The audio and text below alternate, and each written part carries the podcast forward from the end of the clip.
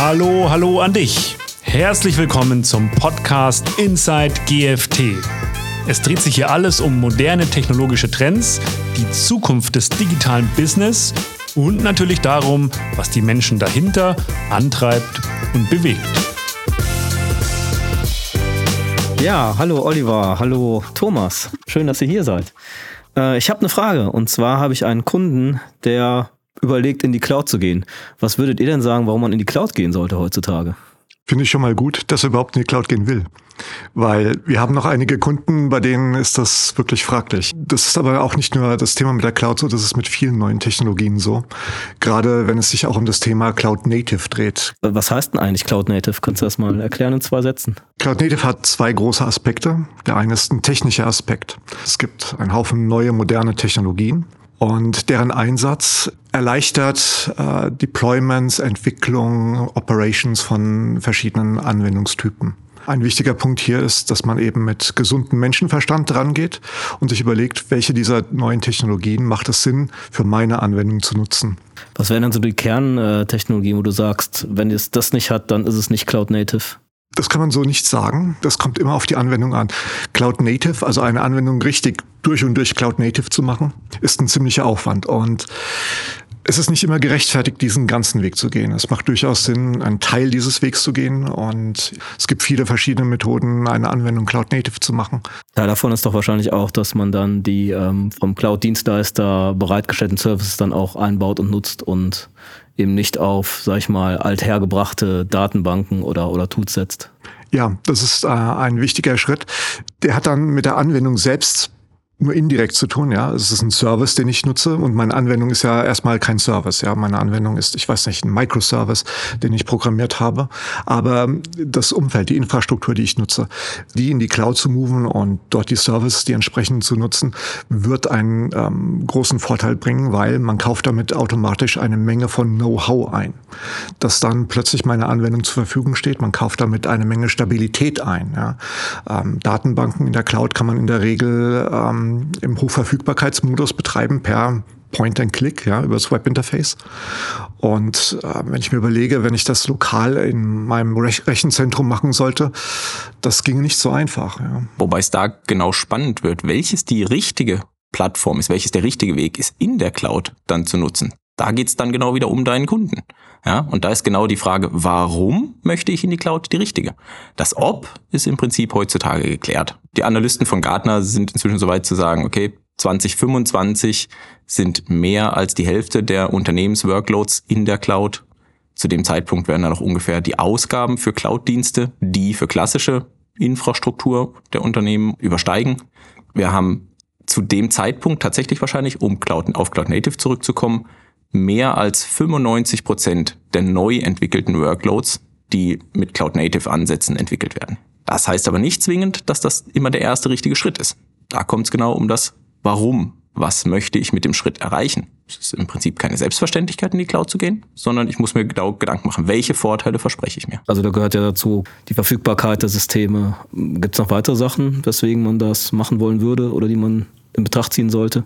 Da gibt es einen, einen, einen ganzen Blumenstrauß an Möglichkeiten, an Zielen, die ich verfolgen kann. Kostenoptimierung kommt ganz schnell, ganz oft, ist aber häufig gar nicht das primäre Ziel, wenn man dann drüber nachdenkt. Zuallererst mal geht es im Zweifel bei den Kosten um Transparenz. Ja, ich habe heutzutage IT-Systeme, riesige Rechenzentren und habe einen Berg an Kosten und es fällt den Unternehmen häufig sehr schwer, diese Kosten zuzuordnen auf Anwendungen, Applikationen, Workloads, Businessbereiche sodass da tatsächlich kein Zusammenhang ist. Ansonsten habe ich natürlich Themen wie Sicherheit. Viele scheuen sich mit Fragen der Sicherheit, der nicht geklärten Sicherheit in der Cloud. Aber wenn man sich das genau überlegt und sich überlegt, wie viel die Cloud-Provider in das Thema Sicherheit investieren, dann wird schnell klar, im lokalen Rechenzentrum damit mitzuhalten, hat eigentlich kein Unternehmen eine Chance. Ja, ist ja auch eine riesige Frage, habe ich oft gehört, mit, mit der Datensicherheit, gerade in Deutschland und den Datenschutzgesetzen, ob das unterstützt wird. Aber da sind die Cloud-Anbieter mittlerweile auch so weit, dass die sagen, die halten die Daten in Deutschland und dass es gar kein Thema mehr ist. Genau, es gibt bei allen großen Cloud-Providern immer auch die Möglichkeit, Regionen und über die Regionen zu bestimmen, wo letztendlich die Daten liegen oder im Zweifel tatsächlich auch immer den, die Möglichkeit, wenn ich als Unternehmen das möchte, wenn ich darauf angewiesen bin, aus regulatorischen Gründen beispielsweise, mit deutschen Cloud-Providern zusammenzuarbeiten. Dass die Technik jetzt ein Schritt ist, da haben wir jetzt lange drüber geredet. Daneben gibt es noch andere Teile, die man berücksichtigen sollte, ne, was das Unternehmen angeht. Es nützt mir gar nichts, meine Applikation mit den neuesten Technologien auszustatten, wenn ich diese dann nachher von meinem Unternehmen her nicht nutzen kann, von den Prozessen im Unternehmen. Es gibt ein amerikanisches äh, Idiom dafür, Hurry Up and Wait. Also ich habe eine Applikation, die kann ich innerhalb von äh, ein paar Stunden ein Patch ähm, Production ready machen. Aber dann sagt mir mein Operations Team, ja, ist schön, dass ihr diesen Patch fertig habt. In zwei Wochen können wir den deployen. Ja, und dann nützt es mir gar nichts, so Cloud Native zu sein wie nur möglich, wenn das Unternehmen drumherum nicht in der Lage ist, das zu nutzen. Und das geht sehr weit in, in die Struktur rein.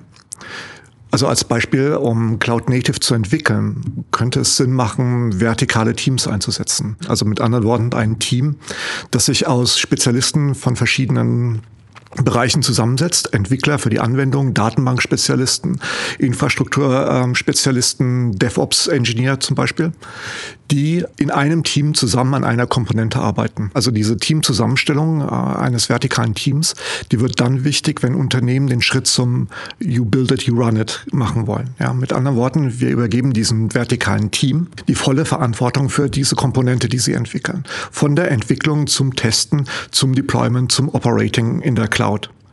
Und hier wird deutlich, wie diese ganzen Aspekte zusammenwirken. Auf der einen Seite habe ich Technologien, die dies ermöglichen. Auf der anderen Seite habe ich ein Unternehmen, das darauf ausgerichtet ist, diese Technologien einzusetzen und auch wirklich im vollen Umfang zu nutzen. Und damit werden wir Cloud Native.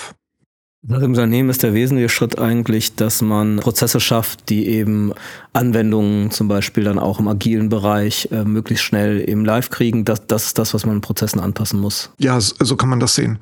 Und das ist eine wirklich große Schwierigkeit, die wir bei vorhandenen Kunden sehen, die sehr traditionelle Unternehmen sind. Wir haben dort Menschen, die sitzen an Entscheidungspositionen und die ähm, eben darüber entscheiden, ob ein Release Go, äh, Go Live gemacht wird oder nicht. Und denen wird plötzlich Verantwortung weggenommen. Die Verantwortung wird dezentralisiert und sie wird zum Teil automatisiert. Ja, man kann äh, zum Beispiel die Frage, darf diese Komponente deployed werden, durch verschiedene Controls realisieren, die dann ganz automatisch im Hintergrund das prüfen, so dass kein menschliches Eingreifen mehr notwendig ist. Und das ist natürlich schwieriger von der Unternehmensseite her. Wie soll ich damit umgehen? Andererseits muss es auch implementiert werden. Das heißt, ich brauche Leute und es kostet Aufwand. Es ist tatsächlich was, was wir auch insgesamt sehen bei den Unternehmen, die in die Cloud gehen.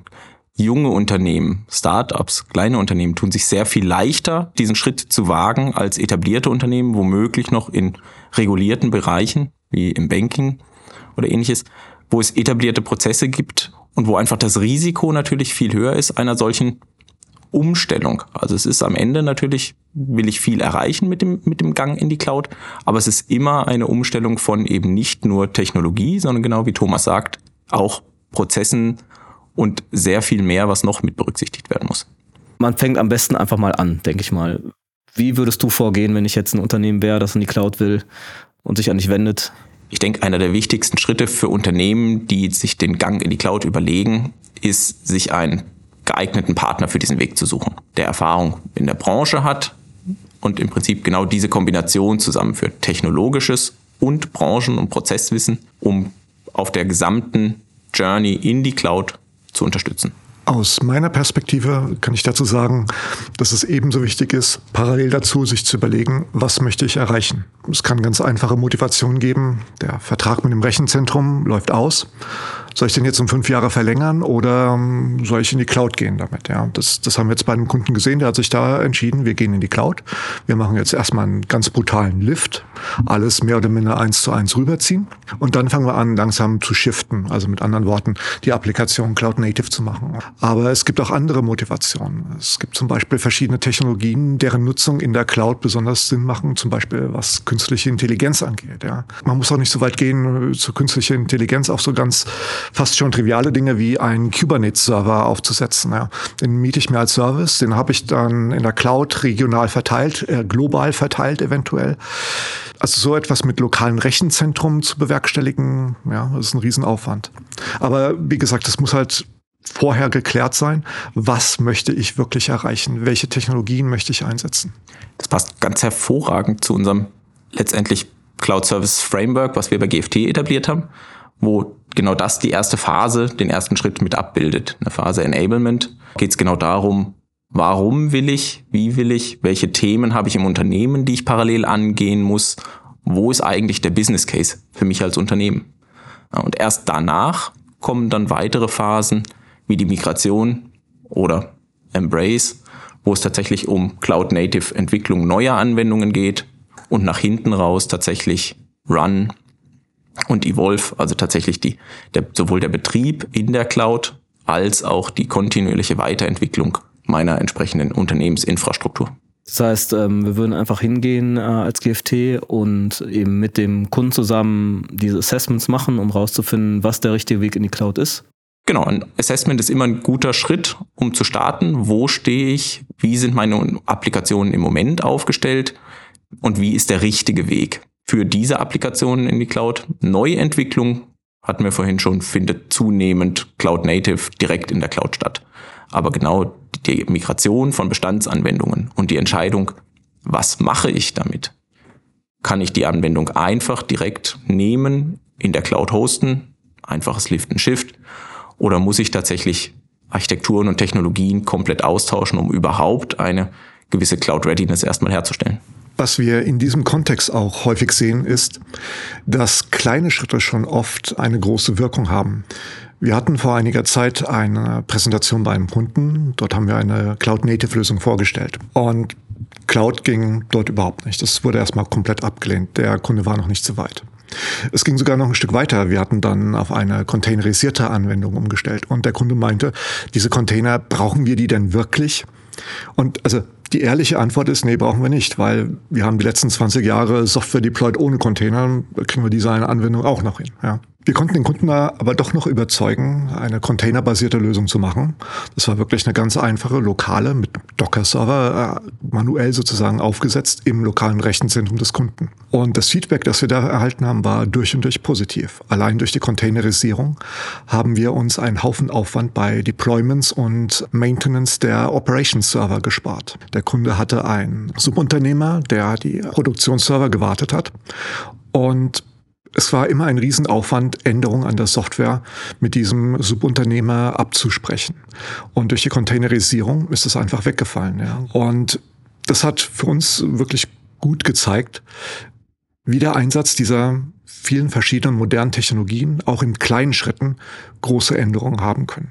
Am Ende ist es wie so oft der Weg in die Cloud ist kein Sprint, sondern ein Schritt nach dem anderen. Es geht im Zweifel gar nicht darum, Container in der Cloud zu verwenden, aber trotz allem sind Container ein guter Schritt für die Vorbereitung.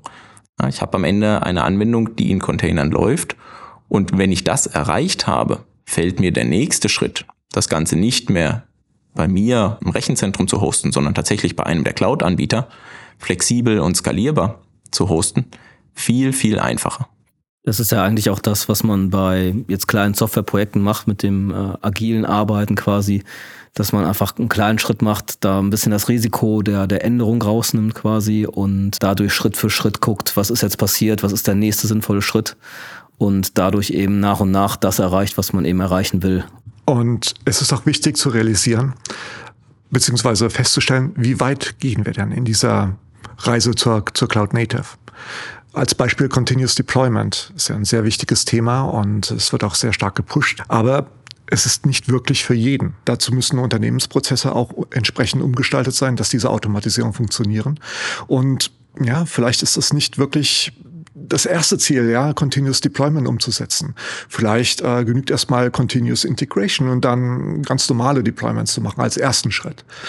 Und in der Regel wird es aber auch so laufen, dass diese Teilschritte Vorteile bringen, die den Kunden dann motivieren, weiterzugehen in diese Richtung dann ist es ja umso wichtiger, dass man eben auch Erfolge direkt schnell sieht, um dann eben auch mehr Leute zu motivieren, dabei zu bleiben und vielleicht auch Budget frei zu machen, um, um weitere Schritte gehen zu können. Du hast von Agilität gesprochen in der Softwareentwicklung. Tatsächlich ist Agilität einer der großen Vorteile, die die Unternehmen dazu bringen, in die Cloud zu wechseln. Ich bin eben nicht mehr von Hardware-Deployments abhängig, sondern kann flexibel skalieren. Alle Rechenpower, die ich brauche, ist zu jedem Zeitpunkt direkt abrufbar bei den Hyperscalern. Und darüber kann ich mit der Konkurrenz überhaupt mithalten. Wenn ich an der Stelle nicht bereit bin, diesen Weg in die Cloud zu gehen, wird mir, wird mir der Markt davonlaufen und ich habe keine, keine Chance mitzuhalten. Du hast jetzt gerade die Hyperscaler erwähnt. Da gibt es ja eine ganze Menge. Neben Google, Amazon gibt es ja auch Microsoft Azure und auch noch viel weitere, zum Beispiel Plus-Server hier in Deutschland. Wäre das irgendwas, wo ich erstmal mal Gedanken drauf verschwenden muss, wo ich hingehe oder ist das letztlich egal?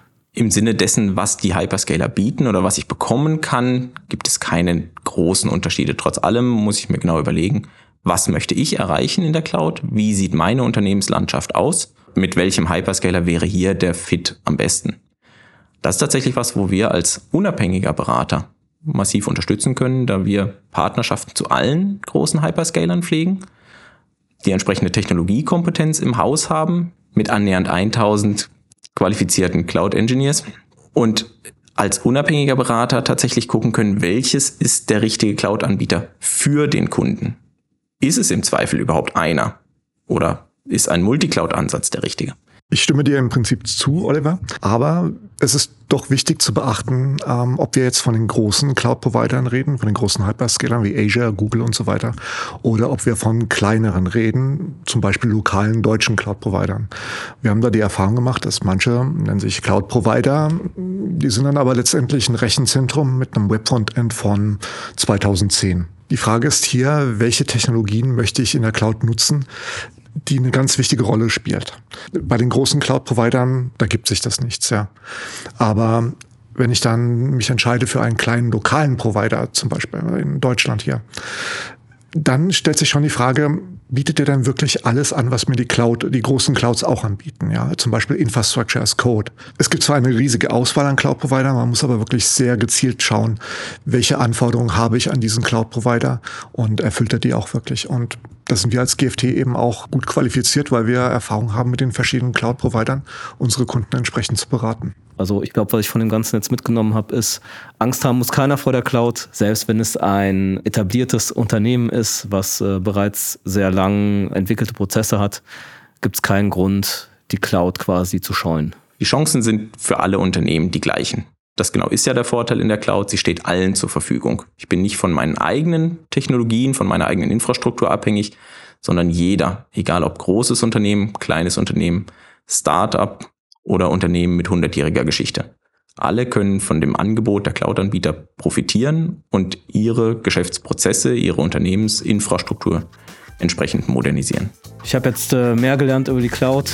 Ähm, vielen Dank für eure Zeit. Bis zum nächsten Mal. Sehr gerne. Vielen Dank für die Chance, hier zu sein. War mir ein Vergnügen. Bis dann.